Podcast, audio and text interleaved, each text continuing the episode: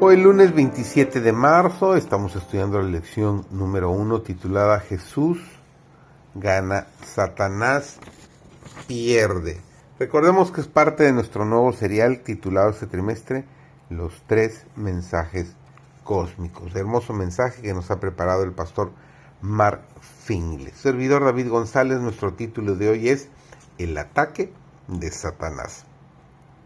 Satanás al rebelarse arrastró consigo a una tercera parte de los ángeles. Estos se apartaron del Padre y del Hijo y se unieron con el instigador de la rebelión. Teniendo presentes estos hechos, debemos obrar con la mayor cautela. El apóstol en Juan 16:33 nos dice, en el mundo tendréis aflicción.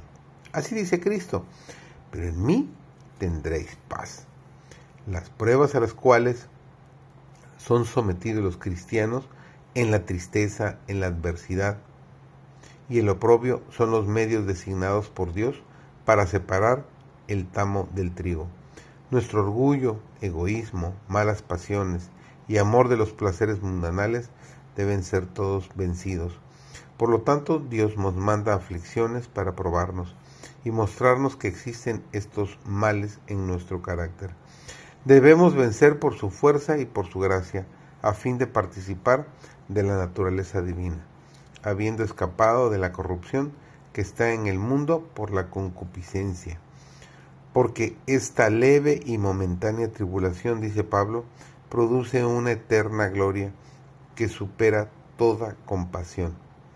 Así, fijamos nuestros ojos, no en lo que se ve, sino en lo que no se ve porque lo que se ve es temporal, pero lo que no se ve es eterno, nos dice 2 Corintios 4, 17 y 18.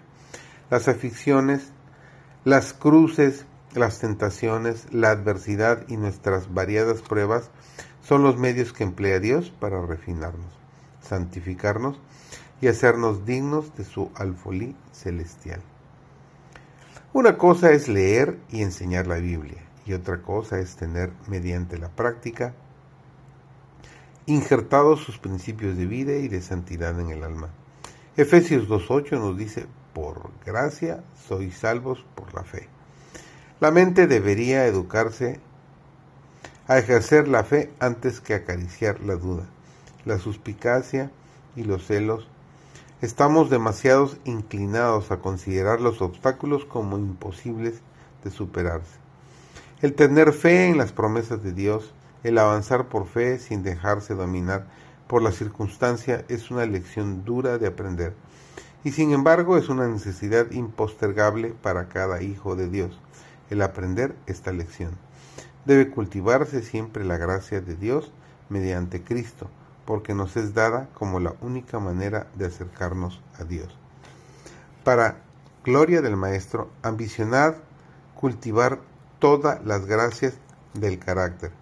Debéis agradar a Dios en todos los aspectos de la formación de vuestro carácter. Podéis hacernos, pues Enoch agradó al Señor, aunque vivía en una época degenerada. En nuestros días también hay Enox. Permaneced firmes como Daniel, el fiel hombre de Estado, a quien ninguna tentación pudo corromper. No chasqueéis aquel que os amó de tal manera que dio su propia vida para expiar vuestros pecados. Sin mí nada podéis hacer. Recordad esto, si habéis cometido errores, ganáis ciertamente una victoria, si los veis y los consideráis señales de advertencia. De ese modo transformáis la derrota en victoria chasqueando al enemigo y honrando a vuestro, del, a vuestro Redentor. Que el Señor te acompañe a través de tu camino el día de hoy.